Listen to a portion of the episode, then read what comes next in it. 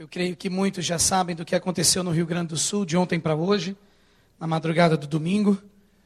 E já temos 233 mortes confirmadas numa boate em Santa Rita, no Rio Grande do Sul, por causa de um incêndio. Santa Maria, desculpa, por causa de um incêndio. E dói o coração em pensar que naquele local tinha entre mil a dois mil, duas mil pessoas, a maioria adolescentes e de que tantos perderam a vida de uma forma tão lastimável. Dependente da razão pela qual eles estavam lá, são pessoas que, com certeza, agora as suas famílias precisam do consolo do Senhor, né, do cuidado do Senhor, da paz do Senhor. E hoje pela manhã, enquanto o pastor Falcão estava pregando e eu estava pensando sobre ontem à noite, estávamos com os nossos jovens reunidos na casa de um dos membros né, do Job. E ali eu pude compartilhar com o pastor Falcão na hora do almoço que como foi bom poder parar ali como pastor e você observar naquelas mesas 100 pessoas, sabe, durante o período de férias, que não precisava estar bebendo nada, que não precisava estar, não precisava estar se drogando, não precisava estar fazendo qualquer outra coisa, e você via ali gargalhadas e a alegria e a brincadeira, sabe? E, e, aquele sentimento de satisfação. E uma tragédia como essa ocorre, você fica pensando: puxa, nós temos tanto o que fazer. Tanto o que fazer na vida de adolescentes, na vida de jovens que estão perdidos, sabe? Que estão indo para o inferno. E nós precisamos acordar. Eu creio que situações como essa devem chegar não só para que oremos, mas para que façamos alguma coisa. Sabe, quinto, a quinta maior tragédia aqui no Brasil. E eu queria que a gente pudesse orar, interceder por essas famílias enlutadas. Você poderia ir assentado mesmo como você está? Baixar a sua cabeça, fechar os seus olhos? Senhor, nós queremos colocar nas tuas mãos hoje à noite, Senhor, a vida de cada uma daquelas famílias que perderam um ente querido. Ó Pai, em sua maioria adolescentes, Ó Deus, com uma vida pela frente, tanta força, tanta garra, tantos sonhos, perdem, ó Deus, a sua vida de uma forma trágica, de uma forma lamentável, tão irresponsável, ó Deus, da parte da liderança daquela cidade, ó Deus, as pessoas que ali passam as leis e supervisionam essas leis, essas essas situações e, ó Deus, nós queremos realmente, ó Deus, nesse momento, pedir que teu Santo Espírito possa visitar cada família ali. Ó Deus, e que o teu consolo, Senhor, que a tua paz, ó Pai, que ela supera qualquer, ó Deus, entendimento, que ela possa, ó Deus, ali se fazer presente na vida daquele povo.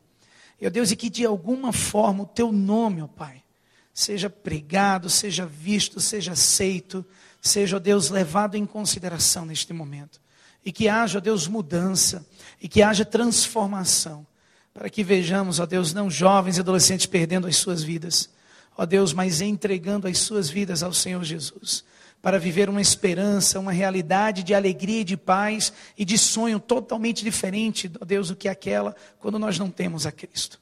Eu te peço, Senhor, que hoje, ó Deus, possamos pensar, ó Pai, o que é que tu tens para cada um de nós com tudo isso que está acontecendo. Nos ajuda, ó Deus, a movermos para Ti, a termos, ó Deus, o coração é, impulsionado para que possamos pregar ainda mais a Tua palavra.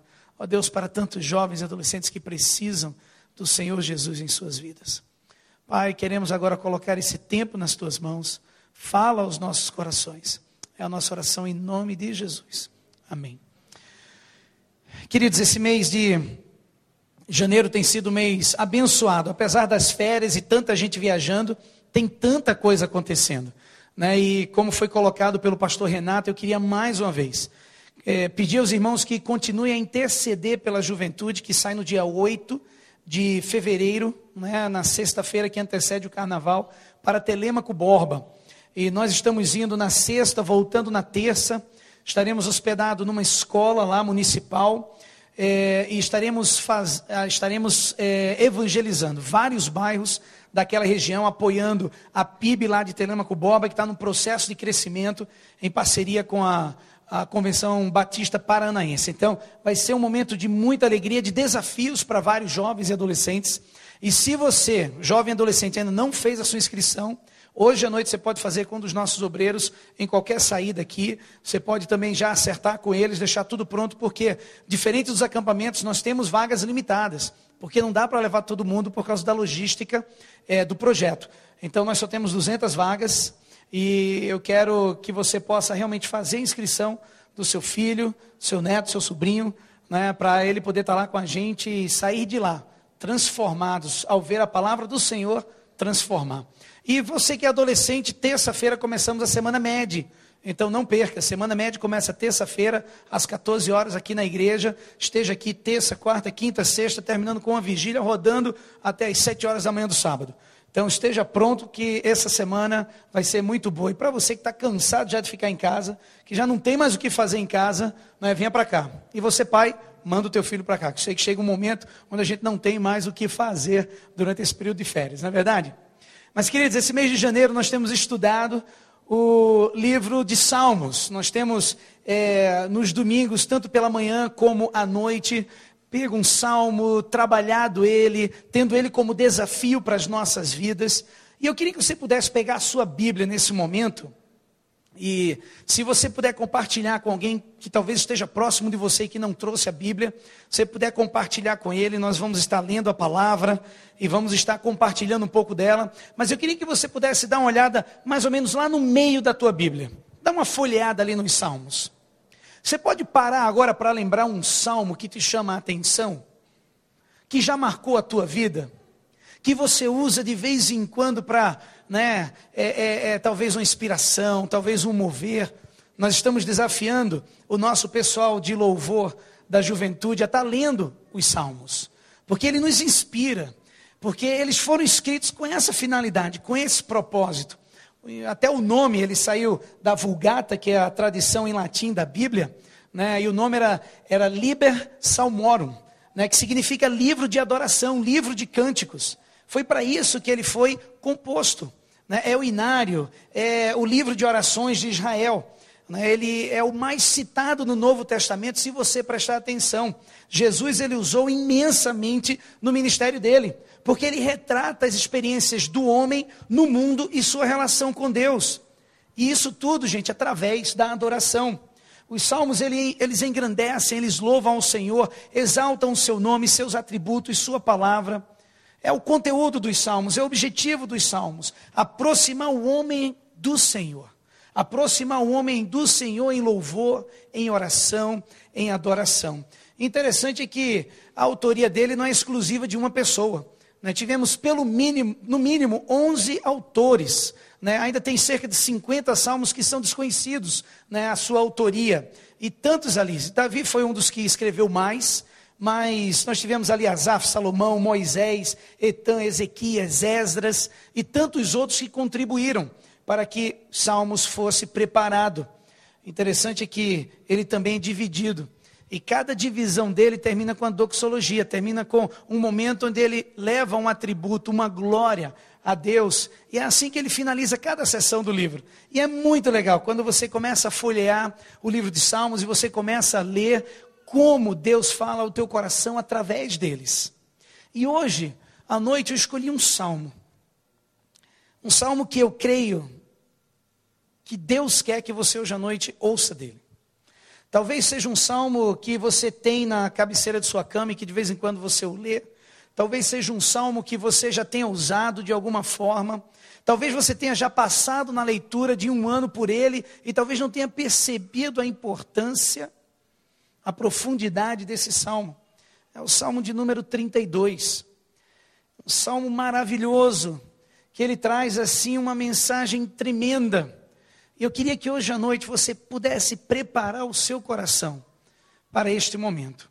Eu queria ler o Salmo 32 e eu queria que você pudesse acompanhar aí na sua Bíblia e compartilhar com a pessoa que está do lado. Olha o que diz esse Salmo de Davi, escrito há muito tempo atrás, mas que fala aos nossos corações como se tivesse sido escrito ontem. E olha só o que, é que ele diz: Como é feliz aquele que tem suas transgressões perdoadas e seus pecados apagados. Como é feliz aquele a quem o Senhor não atribui culpa e em quem não há hipocrisia. Enquanto eu mantinha escondidos os meus pecados, o meu corpo definhava de tanto gemer, pois dia e noite a tua mão pesava sobre mim. Minhas forças foram se esgotando como em tempo de seca. Então reconheci diante de ti o meu pecado e não encobri as minhas culpas. Eu disse: confessarei as minhas transgressões ao Senhor, e tu perdoaste a culpa do meu pecado. Portanto, que todos os que são fiéis orem a ti, enquanto podes ser encontrado. Quando as muitas águas se levantarem, elas não os atingirão. Tu és o meu abrigo, tu me preservarás das angústias e me cercarás de canções de livramento. Eu o instruirei e o ensinarei no caminho que você deve seguir. Eu aconselharei e cuida, cuidarei de você. Não sejam como o cavalo ou o burro, que não têm entendimento, mas precisam ser controlados com freios e rédeas. Caso contrário, não obedecem. Muitas são as dores dos ímpios, mas a bondade do Senhor protege quem nele confia. Alegrem-se no Senhor e exultem, vocês que são justos, cantem de alegria, todos vocês que são retos de coração. Eu creio que um tema universal hoje é a paz do Senhor. Como é que você tem a paz do Senhor? Como é que você obtém a paz do Senhor? Existe uma canção que foi inspirada no Salmo 32 e que quando eu me converti há pouquíssimo tempo atrás, né? Faz tanto tempo assim. Deus falou ao meu coração e essa canção ela é poderosa. E eu queria que você deixasse aberto o Salmo de número 32 para você acompanhar essa canção. Eu queria pedir para que Cássia, Lindiária de Mara, o Ezequias e o Gustavo já estão ali, e eu queria que você pudesse acompanhar. Ela é baseada no Salmo 32, mas é uma canção que move o coração. E talvez aqueles que têm um pouquinho mais de tempo de casa, né, de igreja, vai lembrar dessa canção. E se quiser, acompanha nesse canto.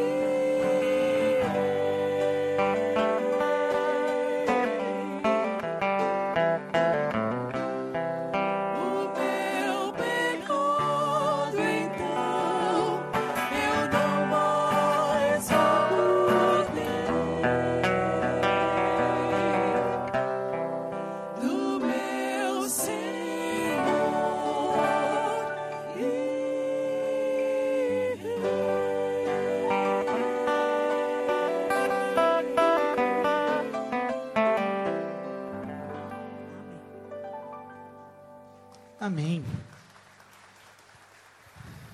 Glória a Deus por isso.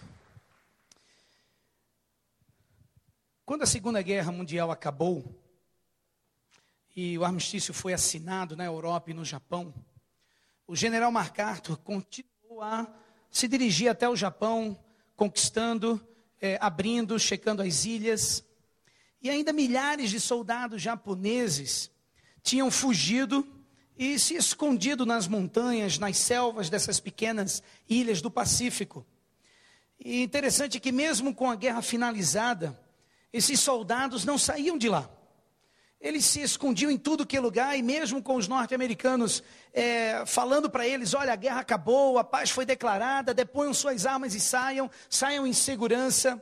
Os japoneses pensavam que era um truque e não queriam sair de suas regiões, de suas áreas. Interessante que coube ao general MacArthur ele conversar com o imperador do Japão para que ele pudesse fazer uma gravação. Essa gravação fosse colocada em alto-falantes para que eles pudessem sair de suas trincheiras, da selva de onde estavam escondidos, para poder vir é, e se entregar e sair daquela situação. Interessante é que o último soldado saiu em março de 1974. 29 anos depois, eu tinha três anos de idade, quando o último soldado saiu. E foi feita uma entrevista com ele, perguntaram para ele, mas por quê? Por que tanto tempo? 29 anos para sair de lá? E a resposta dele foi: Eu estava com medo. Eu estava com medo.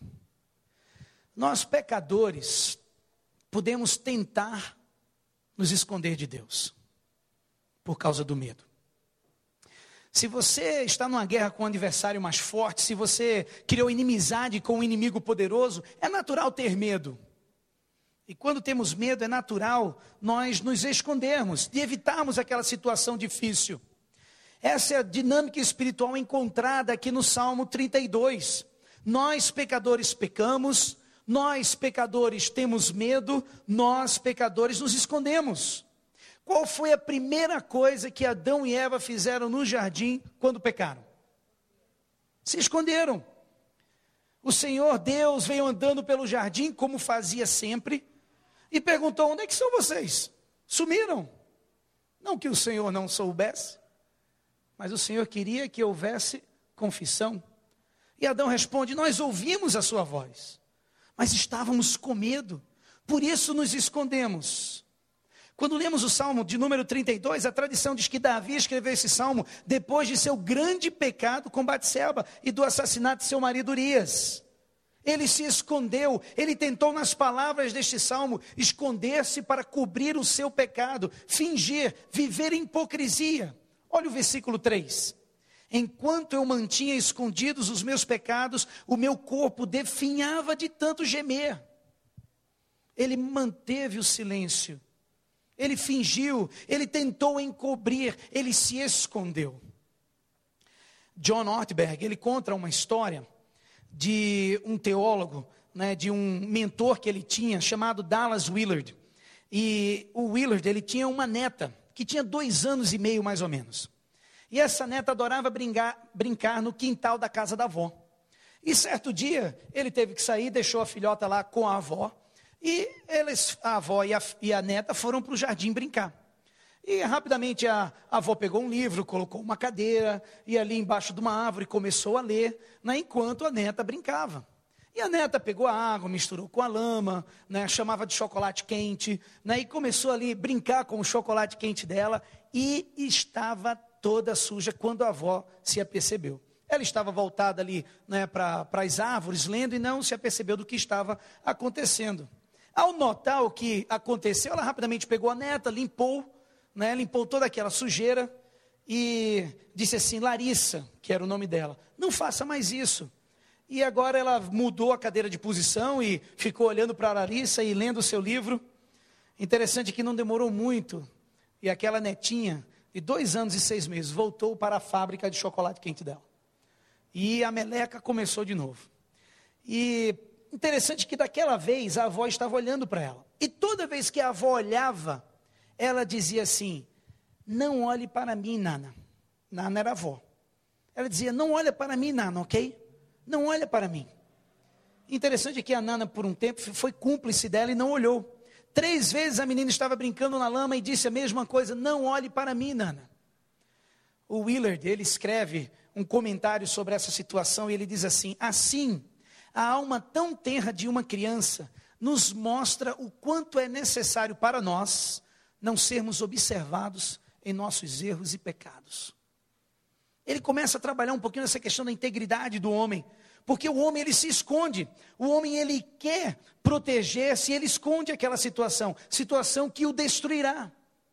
Imagine um empresário que chega num hotel, faz o seu check-in, e talvez muitos aqui possam se identificar com isso, porque muitos aqui são empresários, viajam.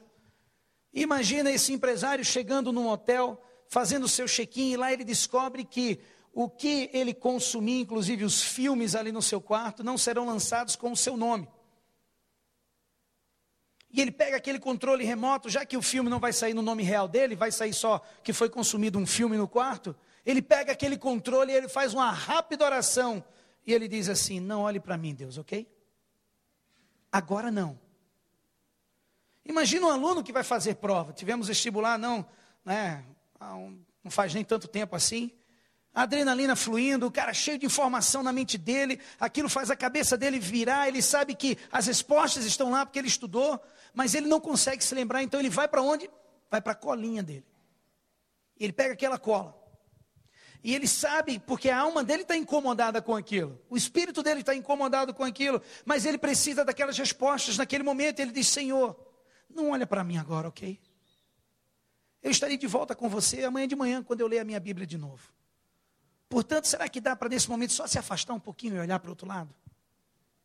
A necessidade dele superou o temor de Deus em sua vida. Você já viveu assim? Quando uma necessidade na tua vida ao invés de te levar aos pés da cruz, faz com que você vire as costas e diga não ao temor de Deus em sua vida. Foi o que aconteceu com Davi. Quando ele escreve esse salmo, ele escreve porque ele tinha feito caca, ele tinha pisado na jaca. Ele não deveria estar onde ele estava. O rei deveria estar lutando com a sua tropa. Ele estava no, no não no quartel, mas no palácio. E vê Batseba, e ela é bonita, e ele manda chamar. Ela engravida, para cobrir o erro, o que, é que ele faz? Manda trazer Urias, o seu marido, do campo de batalha. Urias, um soldado responsável, recebe um dia de folga do seu chefe, do seu superior. Ele é mandado para casa na esperança de que ali eles fossem ter né, uma noite né, bem festiva. E nada rola. Porque Urias não sai do palácio e fica de guarda, porque todos os seus soldados estavam em batalha. Ele disse: Não é justo que eu esteja aqui. E o plano de Davi de esconder o seu pecado foi-se. E ele pega Urias, manda de volta, e agora outra ideia dele era fazer a pior coisa possível. Era mandar o seu fiel soldado lá na frente recuar as suas tropas para que ele pudesse ser morto. Algo que só um cabra safado faz. É Davi. Este foi Davi, um homem segundo o coração de Deus. Imagina uma mulher que está para tomar um café com um amigo. E ela diz algo engraçado e levemente sarcástico sobre o marido naquela conversa e sente que veio um pouco de simpatia do outro lado da mesa daquele rapaz. E aí ela diz outra coisa e se sente respondida por aquele homem ali na mesa, e nos próximos 90 minutos daquele jantar, daquele café, ela torra o marido em conversas que não deveriam ali acontecer, em críticas. Interessante que durante aquela conversa tem uma outra acontecendo simultaneamente, sabe qual é?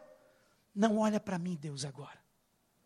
Basta virar o teu rosto um pouquinho enquanto eu falo isso. Ortberg, que é um teólogo, ele fala assim: é, que as nossas orações mais comuns, uma delas, e uma das menores e menos reconhecidas, é esta: Senhor, não olhe para mim, ok? Será que esta é a dinâmica da vida espiritual? Pecadores pecam, pecadores se escondem e tentam justificar eles mesmos. Utilizamos às vezes vários métodos, não é verdade? A gente viu o método que Davi usou. Foi o método do esconder, do cobrir o pecado. Às vezes usamos ferramentas, truques, dispositivos que possam nos ajudar a não ser pegos, como se Deus já não soubesse todas as coisas. Nós nos enganamos e ao mesmo tempo estamos dizendo: Senhor, eu estou bem, eu consigo fazer a coisa acontecer. Às vezes queremos encobrir o pecado simplesmente ignorando, tentando tirá-lo fora da nossa vida, longe do nosso coração. Talvez essa foi a dinâmica que Pedro usou. Lembra de Pedro? Pedro nega o Senhor, Jesus ressuscita, mas aparentemente as coisas não estavam bem, porque o que, que Pedro foi fazer? Voltou a fazer o que ele fazia antes, voltou a pescar.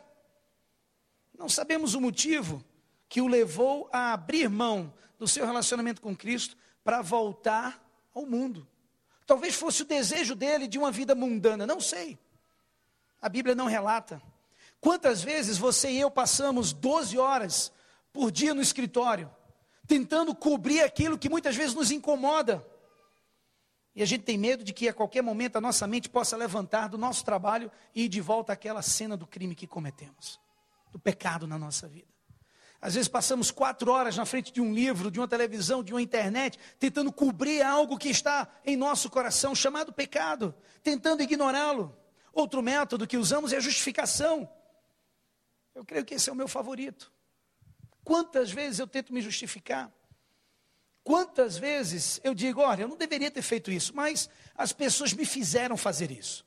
Meus filhos me fizeram fazer isso. Meus colegas de trabalho me fizeram fazer isso. Ah, se a minha esposa não fosse tão cabeça dura e dura de coração, eu não. Mas o que, que isso faz com o pecado? Nada. No mundo fato de que ele continua lá de que ele continua a destruir a nossa vida. Nós pecadores pecamos, nós pecadores nos escondemos, utilizamos vários métodos para esconder o pecado. A Bíblia ensina que quando tentamos encobrir ou cobrir os nossos pecados, a mão de Deus cai pesada sobre nós. Quando tentamos mascarar o nosso próprio pecado, gememos nós desaparecemos, queimamos no calor da disciplina de Deus. Olha os versículos 3 e 4. O que é que diz? Enquanto eu mantinha escondidos os meus pecados, o meu corpo definhava de tanto gemer.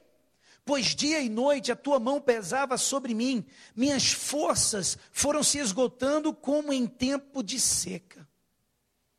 Davi está dizendo: olha, toda aquela umidade que existia em mim evaporou, eu fiquei desidratado é como uma uva passa. Deixou de ser redondinha. E agora ficou toda enrugada ali, pequenininha. Perdeu tudo aquilo que ela tinha, aquela consistência. Davi parece que ele nos descreve a resposta fisiológica que os nossos corpos têm com a consciência perturbada. A mente gira, o estômago dói. A Universidade de Temple, nos Estados Unidos, fez uma pesquisa muito interessante. Eles estão usando a tecnologia de imagens cerebrais para estudar a mente humana. E eles descobriram que quando nós mentimos, há muito mais coisa acontecendo no cérebro do que quando dizemos a verdade. Tem um doutor, o doutor Scott Farrell, que é o líder desse projeto, ele falou o seguinte: ele disse, olha, a mentira é um comportamento complexo. Há muito mais atividade na mente, há mais interações durante uma mentira que durante a verdade. Ele diz: a tua mente gira, seu coração bate mais forte, você geme, e chega um ponto que você desaparece, é consumido por ela. Que projeto interessante.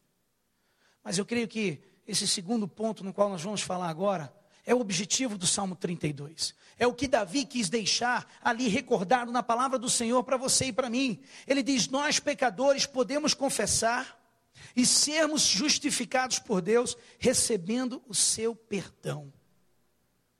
Será que existe uma alternativa melhor? É neste caminho que queremos viver as nossas vidas? Podemos tentar encobrir os nossos pecados ou podemos confessá-los, como fez o rei Davi.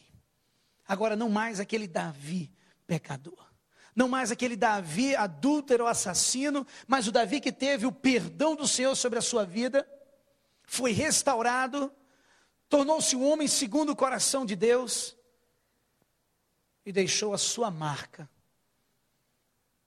Deixou a sua marca no seu tempo. Versículo 5.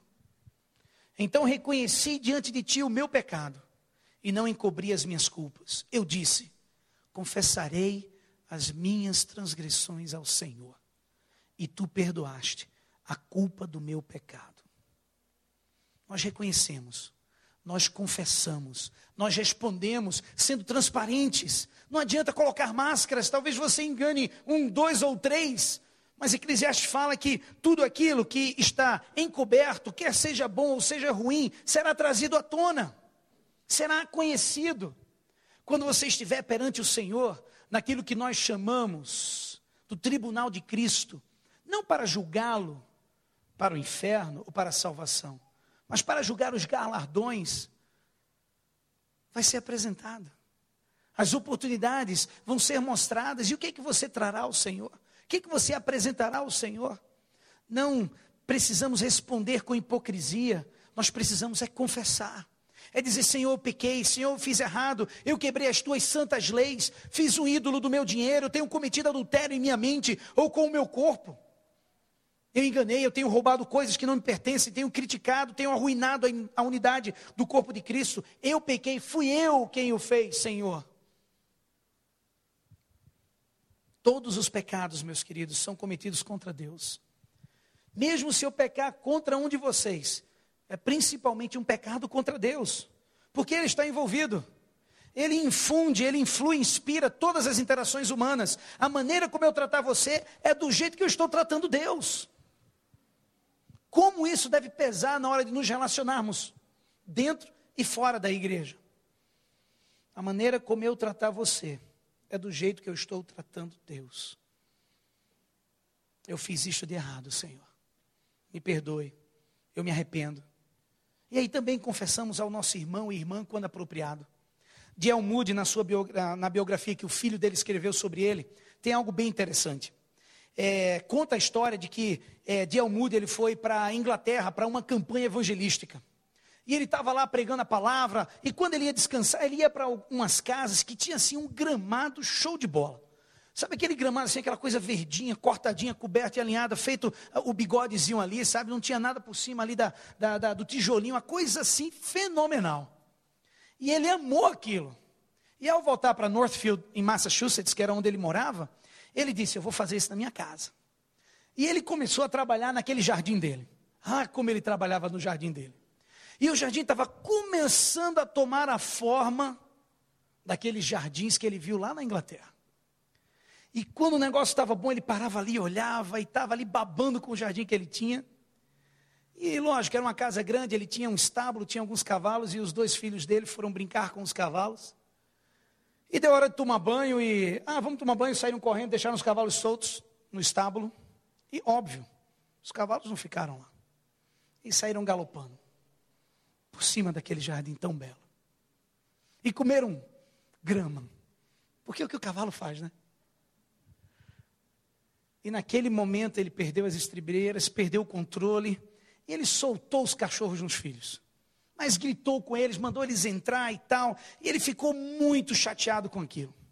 Anos mais tarde, quando o filho dele escreve, a biografia dele, ele fala que um dia ele lembrou que naquele mesmo dia desse ocorrido, ele e seu irmão estavam no quarto dormindo e ouviram passos pesados do lado de fora do quarto.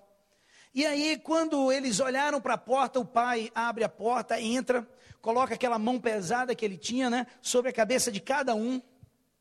E ele diz assim: Eu quero que vocês me perdoem. Essa não foi a maneira que Cristo ensinou. Grande teólogo, homem de Deus, grande, excelente pregador.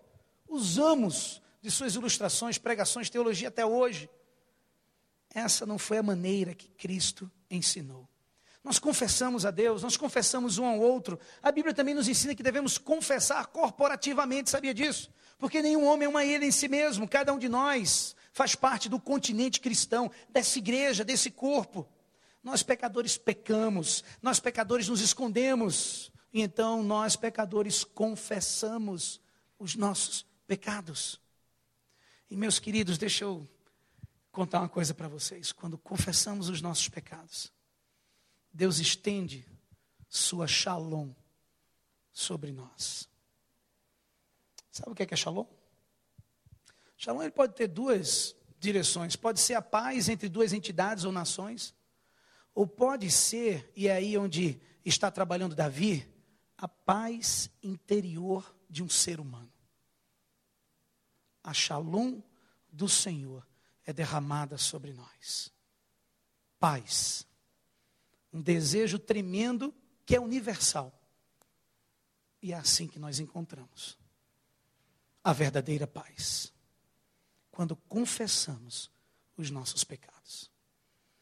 Porque Shalom é mais rica do que apenas a paz. Shalom é plenitude. Shalom é saúde. Shalom é prosperidade. Shalom é bênção. Quando confessamos, Deus perdoa. Olha os versículos 1 e 2. Como é feliz aquele que tem suas transgressões perdoadas e seus pecados apagados. Como é feliz aquele a quem o Senhor não atribui culpa e em quem não há hipocrisia. Alguns dizem: Bendito aquele cuja transgressão é perdoada. Alguém ali está dando perdão. Alguns falam: Bendito é aquele cujos pecados são perdoados. Poderíamos tentar nos justificar a nós mesmos, ou podemos ser justificados porque alguém já pagou por nós. A palavra perdão, neste momento aqui, significa justamente o levantar, o transportar, o mover para longe. Como é abençoado, quão feliz é como é cheio de shalom, de paz, aqueles cujos pecados são retirados de cima de seus ombros. A palavra diz: bem-aventurado é aquele cujos pecados são apagados. A palavra pecado significa esconder, colocar um véu, colocar fora da vista. Eu lembro que uma vez eu e minha esposa estávamos recebendo alguns convidados na minha casa e a gente não estava muito preparado para aquela visita, né?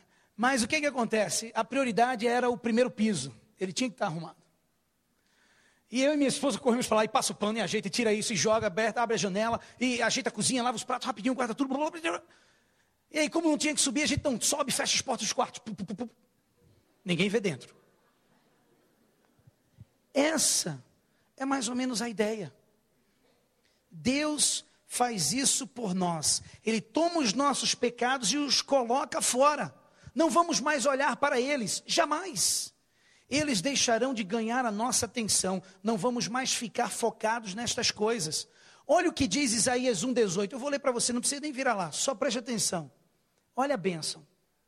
Embora os seus pecados sejam vermelhos como escarlate, eles se tornarão brancos como a neve. Embora os seus pecados sejam vermelhos como escarlate, eles se tornarão brancos como a neve. Deus está dizendo: Eu vou tirar o plug ali, meu velho. Você nunca mais vai ver isso. Eu não vou mais olhar para os seus pecados. Eu vou cobri-los pessoalmente. Você pode tentar cobri-los, ou você pode confessar e receber a shalom que eu tenho concedido a você. Como é feliz, como é cheio de prosperidade e saúde aqueles cujos pecados são cobertos, apagados pelo Senhor. Se você está em guerra com um adversário mais poderoso, se você criou inimizade com alguém maior, a nossa tendência é ter medo e nos escondermos. Mas deixa eu te dizer um negócio: a guerra acabou. Cristo venceu. E se a guerra acabou, o que é que a gente faz? E se Deus tem feito a paz pelo sangue derramado na sua cruz, o que, é que a gente faz? E se ele deseja fazer de um miserável o seu tesouro, o que, é que a gente faz? E se o armistício foi assinado, será que não está na hora de depormos as armas? Vamos sair do esconderijo? Vamos caminhar na luz, como ele na luz está, e nós receberemos a shalom de Deus. Eu queria desafiar você hoje à noite a encarar esse momento como confissão de pecados. Eu queria desafiar você hoje à noite a talvez se você nunca teve esse momento com Deus, tê-lo hoje à noite. Talvez você veio aqui na nossa igreja, um visitante, veio a convite de alguém. Como estamos felizes de ter você aqui. Mas deixa eu falar um negócio para você. Você pode buscar em qualquer lugar. Você pode buscar nas suas forças. Você pode buscar sendo bonzinho. Você pode buscar pagando promessa, fazendo boas obras, esperando que um dia vai se reencarnar. Ou vai estar naquele lugar onde os pecados são trabalhados, chamado purgatório. Deixa eu contar uma história para vocês. Não rola. Não é nada disso. Deus perdoa os nossos pecados. Para de encobrir e confessa que Deus está de braços abertos te esperando. Davi falou: o meu pecado me consumia, eu definhava. Outras versões falam que os ossos doíam por causa do pecado. E talvez você consiga até chegar na igreja com uma cara tão fera. Consegue até levantar a tua mão e adorar o Senhor. Mas será que não está na hora da gente dobrar os joelhos? E dizer: Espírito Santo, vem, me mostra, traz à minha memória os meus pecados. E eu quero confessá-los. Deus perdoa. Deus está pronto para isso hoje. E eu queria fazer um desafio a você. Que ao cantarmos essa canção, você pudesse fazer isso, para a honra e glória dEle, confessar o seu pecado. E olha, aquele que não tiver pecado, que atire a primeira pedra. Ou então só fica sus, porque vai ser um grande mentiroso se você disser que não peca. Porque a Bíblia que nos ensina isso. Por isso que ele diz: Filhinhos, eu vos escrevo para que não pequeis. Mas se pecarmos, saiba que existe um advogado intercedendo por vós, Jesus Cristo. Você está pronto? Hoje à noite, talvez eu dizer: chega de correr de buscar, de tentar suprir essa necessidade no meu coração, esse vazio que existe nele. Chega de tentar dar desculpas e justificar e colocar nos terceiros aquilo que pertence a você. Chega de querer dar desculpas. E hoje se rendeu ao Senhor. Sabe por que, que, a, sabe por que, que a misericórdia do Senhor se renova todo dia? É porque implicitamente o Senhor está dizendo: Eu quero que todo dia você chegue a mim confessando os seus pecados, porque Ele se renova. Não é que o Senhor não saiba, Ele sabe de tudo. A confissão não é para Deus, é para a gente, para a gente poder ter o coração trabalhado, para a gente poder ter o coração liberto, para a gente ter, poder ter uma oportunidade de viver essa shalom do Senhor. E poder viver suprido e cheio e satisfeito e não chutar o balde, abandonar a fé, começar a criticar e ver tudo errado, onde todo mundo vê preto você vê branco, onde todo mundo vê branco você vê preto. Onde você chega aqui e diz: Ah, o louvor foi ruim, a bateria está muito alta, ah, o cara desafinou, ah, o pregador falou do versículo. Ah, pelo amor de Deus, procura outro lugar. Isso é o pecado. O pecado faz a gente falar besteira, fazer besteira e viver uma besteira. Será que não está na hora de você jovem, você adolescente, você adulto, confessar o seu pecado? E olha, não tem nada a ver comigo isso. É contigo e com Deus. Eu posso dizer um negócio. Hoje à tarde, eu estava com a minha esposa ali, eu estava revendo a mensagem. E eu parei, eu disse: Senhor, tem misericórdia. Eu estava sentadinho ali no cantinho dizendo: Senhor, me ajuda, porque eu não quero que saia da minha boca aquilo que não está na tua palavra. Porque é o Senhor que tem que mover os nossos corações. Não é a igreja, nem é o pastor, nem é a amizade, nem é um amigo, nem é a banda, mas é Deus que tem que mover o teu coração. A gente vai cantar essa canção. Eu quero pedir para que durante essa canção, se Deus falou o teu coração, que você venha confessar os seus pecados. Não tem salinha para confessar, não. Tem altar para confessar. A gente confessa no altar, na presença do Senhor. E o Senhor está presente nesse lugar. Ele termina. Ele termina dizendo, nos versículos 1 e 2, para a gente relembrar, como é feliz aquele que tem suas transgressões perdoadas e seus pecados apagados. Como é feliz aquele a quem o Senhor não atribui culpa e em quem não há hipocrisia.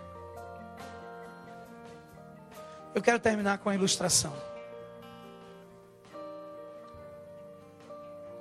Aqui está você. Fica aí, Júlio, parada. Aqui está você. Quando você confessa o seu pecado ao Senhor, quando você tem a Jesus no seu coração, Deus, Ele não olha mais para Julie. Ele olha aqui, ó, para Julie coberta pelo sangue de Jesus. E olha, quando ele olha para o passado da Julie, está coberto pelo sangue de Jesus. Quando ele olha para o presente da Julie, está coberto pelo sangue de Jesus. Quando ele olha para o futuro dela, está coberto pelo sangue de Jesus. É por isso que Paulo fala em Romanos de que não há nada que nos separe do amor de Deus, porque fomos selados em Efésios 2,8 pelo Espírito Santo do Senhor. O que existe é joio no meio do trigo. E se você é joio hoje, você precisa estar de joelhos aqui na frente. Porque Deus está te chamando a um relacionamento íntimo com Ele. Você está pronto? Você pode se colocar de pé nesse momento? Eu queria orar com você.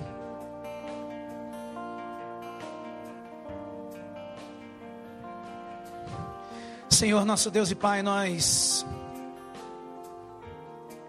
chegamos na tua presença para dizer que somos inaptos, limitados.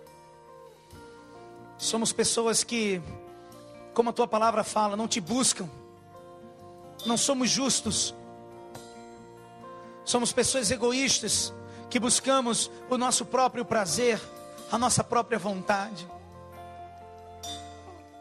Senhor, muitas vezes definhamos, nós, nós ficamos doentes, Senhor. Nós começamos a ter um olhar e um coração amargo em relação às tuas coisas, em relação ao teu povo, em relação à tua igreja. Começamos a ficar cínicos, céticos, sarcásticos, porque o pecado está em nosso coração. Ó Pai, nos ajuda, Senhor para que hoje à noite possamos reconhecer. E talvez, ó Deus, nos encolhermos na nossa miséria e buscarmos o perdão que há em Ti através da confissão. Ó Pai, que hoje à noite nós possamos verdadeiramente abrir o nosso coração. E ó Pai, se o pecado não tem incomodado. Oh, Pai, me ajuda a realmente avaliar a minha vida contigo e saber se realmente eu sou salvo. Ó oh, Pai, se o pecado não me incomoda, Pai, tenha misericórdia de mim e me ajuda, e ajuda cada um aqui. Meu Pai, que hoje à noite haja mudança haja transformação, haja salvação, que o teu perdão, Senhor, através do seu sangue, nos faça mais uma vez alvos como a neve. Para a glória de Jesus, em nome de Jesus. Amém.